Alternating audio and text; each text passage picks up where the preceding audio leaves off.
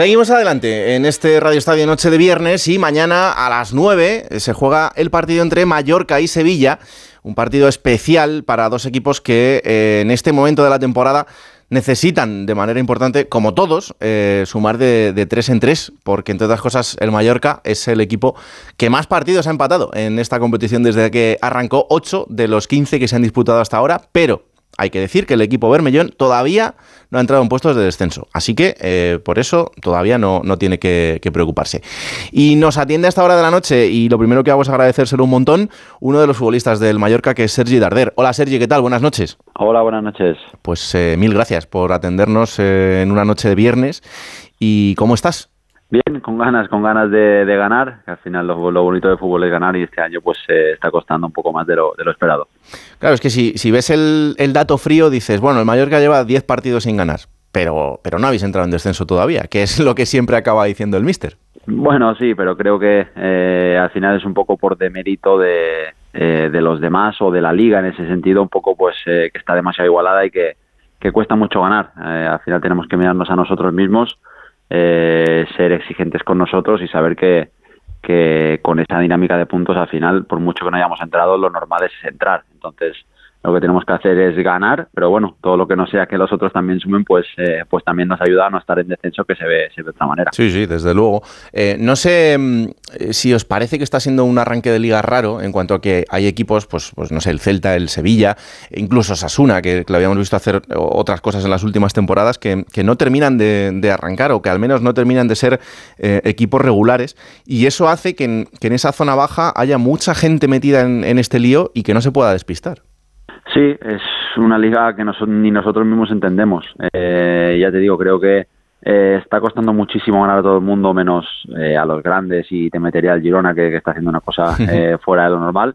Los demás te diría que están haciendo temporadas regulares, normales o malas, en ese sentido, así que ya te digo, nosotros no estamos haciendo la temporada esperada. Hay otros equipos también que seguramente tenían otras aspiraciones que ahora mismo se ven metidos también en una, en una lucha pues fea que por suerte es de muchos equipos, porque con los puntos que llevamos lo normal es estar 3-4 equipos y bueno, eh, tenemos a dos partidos, a otros, otros tantos y estamos 7-8 equipos metidos ahí. Hmm. Así que te digo, es un poco eh, a lo que agarrarnos dentro de que no estamos eh, bien en cuanto a puntos, creo que en cuanto a, a competir, al final si empatas 8 partidos es porque estás en, en el partido de todos y creo que hemos merecido mucho más en, muchísimos y, te diría que el único que hemos ganado es el que menos hemos merecido. Así que te digo, está un poco, mira si está rara la liga, que, bueno, eh, cuando ganas eh, no lo mereces y cuando no ganas es cuando lo mereces. Así hmm. que bueno, está raro, está raro el campeonato. Sí, sí, desde luego que sí. Em, tres partidos para acabar el 2023, que son tres partidazos eh, para vosotros. Sevilla, Almería y Osasuna. Es que, es que puede marcar mucho este, este final de año y la manera de arrancarlo. Sí, sí, sí, veníamos, sabíamos que nuestro calendario al inicio era, era complicado porque ganar fuera de campo siempre es, siempre es jodido y en casa nos han tocado rivales muy fuertes. Y sabíamos que los últimos cinco eran Alavés, Cádiz y los tres que, acabas de comentar y sabíamos que nuestra liga iba a pasar por ahí, es decir, nuestra tranquilidad en esa segunda vuelta pasaría por eso. Ya te digo, creo que en los dos partidos que hemos jugado eh, hemos merecido, no sé si ganar los dos, pero sí que al menos sumar cuatro puntos es seguro no hemos tenido esa suerte o esa efectividad de cara a gol, que al final es lo que también eh, cuenta, eh, que no vale solo con tener ocasiones, sino que hay que meterlas. Y ya mm. te digo, eh, esos tres partidos tenemos que, que, ser muy fuertes, ganar desde ya y, bueno, sobre todo ganar este este mañana, que digamos, para, para partir de aquí ya verlo todo de otra manera y, que nos dé esa confianza que necesitamos todos ya. Em, ¿Es mejor o peor enfrentarse a un Sevilla que está en, en este punto? Bueno, a ver, eh, enfrentarte a Sevilla siempre es complicado, eh, porque es un equipo que miras hombre por hombre, jugador por jugador, y, no, no, no, consigues entender por qué están en esa situación. Pero bueno, eh, prefiero enfrentarme a un Sevilla que viene con dudas, a un Sevilla que viene en puestos Champions y luchando por otras cosas. Eh, dicho esto, si alguno piensa que el Sevilla por estar ahí es un rival más fácil que otros años, se equivoca. Nosotros sabemos que es un partido muy jodido, muy difícil, pero ya te digo también, nosotros, eh, el Mallorca el año pasado yo no estaba, pero en casa ganó muchísimos partidos sin compitió en todos. Este año, si no me equivoco, solo hemos perdido un partido 1-0 en casa los demás los hemos empatado, así que te digo, nosotros también competimos y sabemos que será un partido bastante, bastante igualado. ¿Y te da la sensación, por lo que pasa en, otras ciudades, que, mm, que, hay que quejarse de los árbitros eh, siempre para que, para que haya un poco de jaleo y para que por lo menos te tengan en, consideración o no? A ver, es verdad que parece que el que, se, que más se queja después al final le, terminan compensando un poco, pero yo creo que es eh, más el destino que, bueno, que al final ser, ser árbitro es muy difícil eh, eh, bueno, eh, yo creo que hace, hace muchísimos años que la figura arbitral está un poco, eh, estaba desprotegida en ese sentido porque es que es muy complicado. Lo que sí nos quejamos todos un poquito más es que con el VAR creo que no hemos mejorado mucho más de lo que había antes. Entonces, yo sí que a los árbitros los defiendo muchísimo. sé que es muy difícil y yo soy un jugador bastante pesado con ellos dentro del campo y, y bueno, al final cada, cada uno hace un poco su, su papel pero sí que es verdad que con el tema del VAR eh, todos creíamos que se salvarían o se corregirían muchísimo más errores y al final lo que ha hecho es, eh, eh, bueno, estropearlo un poco más, pero ya te digo, es un trabajo muy difícil. Nosotros es verdad que hemos tenido partidos donde no hemos tenido suerte, pero creo que si todos nos ponemos igual, todos los equipos se pueden quejar, así que ya te digo, en 38 jornadas te suele más o menos compensar los errores que puedan tener, así que te digo, es una cosa que tampoco hay que, hay que darle mucha más importancia. Porque desde el punto de vista del, futbolista, eh, ¿cómo es dentro de un partido la, relación con, el árbitro? Tú cuando empieza el partido ya sabes, dices, bueno, este eh, no le puedo hablar, eh, tengo un poco más de margen, sé que puedo ir un poco más a la confrontación con él, o vosotros os aisláis un poco de todo esto. Bueno, yo, eh, a ver, al final del año pasado también por ser eh, capitán en español, pues me tocó eh, estar mucho más cerca de los árbitros y, no sé, me gusta tener contacto con ellos. Es lo que te he dicho, yo entiendo muchísimo el error. de hecho, te diría que los mejores árbitros para mí no son los que mejor pitan, sino los que mejor llevan un partido. Igual que los mejores entrenadores no son los que más saben de fútbol, sino los que mejor dominan un vestuario y muchísimas más cosas. Y para mí hay árbitros que es verdad que no te dejan ni decirle hola eh, y para mí eso no es normal tampoco. Es decir, creo que entre todos eh, vamos de la misma mano. Eh, y bueno, ya te digo, son situaciones donde los árbitros, cada uno tiene su manera, igual que cada entrenador tiene su manera de ser, cada jugador tiene su manera de ser, y los árbitros también. Ya te digo, a mí me gusta mucho hablar con ellos, que me expliquen el porqué de las cosas, porque entiendo su error. Entiendo que yo puedo pedir una falta y ellos no la vean o no la quieran pitar por otras situaciones. Entonces, ya te digo, son situaciones donde le damos mucha importancia a los árbitros, pero hay que entenderlos también que es complicado, por eso yo digo eh, que una vez los entendamos y todos pongamos un poco más de nuestra parte, creo que el diálogo ayuda mucho y esos que no tienen tanto diálogo, pues a mí me, bueno, eh, no, me gusta tanto, diría. Sí, no, no, a veces es más sencillo todo de lo que, de lo que se genera dentro de la tensión del, partido, pero que con, una conversación bastante más fluida, pues, pues es verdad que, las cosas podrían ser bastante más, más normales dentro de, un terreno de juego. Em, ¿Tú cómo estás, Sergi? Porque la temporada no sé si mm, está siendo como te la imaginabas eh, en el arranque. No, para nada, para nada, ni a nivel individual ni a nivel colectivo. A nivel colectivo yo sabía eh, dónde venía, un equipo eh, donde es difícil eh, lucir individualmente porque es, lo que predomina es el equipo y sabía que jugar en el Mallorca era un, bueno, jugar contra el Mallorca, mejor dicho, era muy difícil. Es decir, yo cada vez que jugábamos contra el Mallorca estando fuera decía que termine ya ese partido porque sabía que era muy complicado eh, y así se vive desde dentro. Sabemos que somos un equipo complicado, pero no estamos teniendo esa efectividad que nos está permitiendo ganar. Y a nivel individual, ya te digo, eh, esperaba que el inicio fuese un poco mejor. Eh, cuando mejor estaba fue cuando me, lesioné, tuve que parar un mes y ahí fue cuando, bueno, fue un poco el bajón de decir, hostia, ahora que, ahora que empezaba a ser el, el jugador que, que bueno, que, que demostré las últimas temporadas, pues me cortó un poco y ahora pues en ese camino otra vez de volver a ser el que, el que yo soy, pero sí que no, no me tengo que, esconder, que evidentemente tengo que dar un paso adelante y tengo que, eh, dar más de lo que he dado. Eh, creo que lo he dado por momentos, pero me falta esa continuidad de muchos partidos de, de, bueno de marcar diferencias que es lo que lo que lo que se pretende un poco de mí también hmm, em, eh, cuando acaba la temporada pasada después de, un año tan tan difícil y de ver cómo termina todo en el español, tu fichaje por el Mallorca, un poco lo que significa el volver al lugar de, donde saliste y volver a casa. ¿Cómo es el, tránsito para, limpiar la cabeza y, utilizar las vacaciones para, acabar con lo que había sucedido, con todo ese dolor y arrancar desde un punto de vista diferente? Hombre, para mí ha sido un verano muy duro. Eh, no sé si el más duro, porque el, el, descenso que tuve con el español de primero fue, sí que fue muy duro porque yo no estaba bien psicológicamente como para, para afrontar nada. Este, dentro de que evidentemente tienes que pasar un poco ese dolor, eh, eh, del descenso, de, tener la certeza de que tienes que salir de donde tú consideras tu casa. Eh, fue difícil, pero ya te digo, tenía la decisión eh, muy clara por un, bueno, por un bien eh, psicológico mío, personal, de saber que necesitaba un cambio. Hmm. Y ya te digo, no creo que no había mejor cambio que volver a, a mi casa, que digamos, eh, mi casa futbolística puede ser que sea eh, debe ser el español por los años que estaba ahí, pero mi casa, evidentemente, por familia y amigos es, es Mallorca. Eh, así que ya te digo, es un poco el, el bueno, una, una, decisión fácil dentro de la dificultad que conllevó el, el, pasado mal durante todo el verano. Em, una vez que tomas la decisión y que, y que ya tienes decidido que te vas a Mallorca, em, después hay momentos de incluso de pensar y decir mm, igual me he equivocado o ya no. No, no, en ningún momento. No, no, no. Yo de hecho tengo eh, tengo muy claro antes de venir al Mallorca que me tengo que ir del español. Es decir, yo eso sí que lo tuve claro desde eh, prácticamente principios o mediados de vacaciones que digamos de verano. Ahí ya fue cuando hablé con bueno con Luis García, con el club y les dije, mira, que mi etapa había acabado, que no me sentía fuerte ni, ni preparado para afrontar lo que es la segunda división con el español, no por jugar en segunda, sino porque eh, no estaba bien y necesitaba un cambio. Hmm. Y yo no sabía lo que quería. Al final, para mí, al principio, eh, yo hablaba con Adón y con varios jugadores y, gente del club. Les decía, es que no, realmente no sé si quiero venir al Mallorca por el hecho de eh, meter un sentimiento más cuando yo lo que tengo es un sentimiento muy grande por el español y meterme en otro sentimiento que es el Mallorca de estar en casa, pues no sé si es lo que necesito.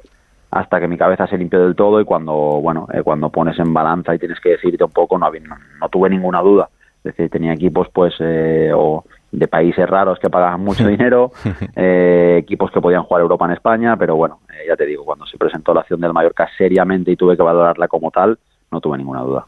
Yo, fíjate que cuando, cuando veo un caso como el tuyo, de, alguien que deja el, equipo de su vida, lo asemejo un poco a una ruptura sentimental, ¿no? Y, cuando empiezas en otra relación, que es la que tú tienes ahora con el Mallorca, ¿cuánto tiempo tarda eh, un futbolista en, ver un partido, por ejemplo, del español, en tu caso? No, yo lo vi al principio. Eh, yo no tengo que esconderme de, eh, de, mi sentimiento por el español porque ahora no esté ahí. Es decir, eh, ya te digo, yo tomé la decisión de irme por un bien, por un bien mío personal que sabía que bueno, pues como es mi manera de ser, como desde que trabajé con bueno, con, temas psicológicos, con los psicólogos, con las familias y todo, sabía que yo no podía estar ahí otro año más. Es decir, incluso te digo si, si nos hubiésemos salvado, seguramente habría intentado salir, aunque hubiese sido mucho más difícil, evidentemente, porque ya necesitaba un cambio. Mi cabeza había explotado, había llegado a un, límite donde ya eh, no tenía otro, no, no, no tenía otra opción. Entonces, ya te digo, una vez eh, tienes tan claro eso,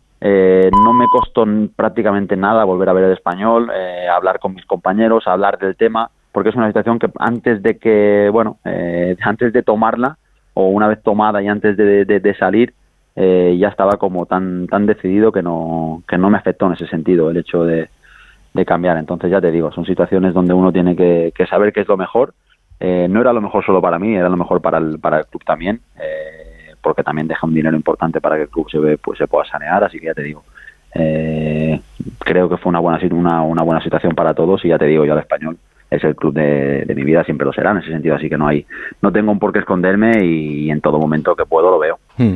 Em, en este verano y, antes de que fichases por el Mallorca, eh, tu nombre sonó para varios equipos, tú ahora mismo lo, reconocías, que habías tenido otras ofertas.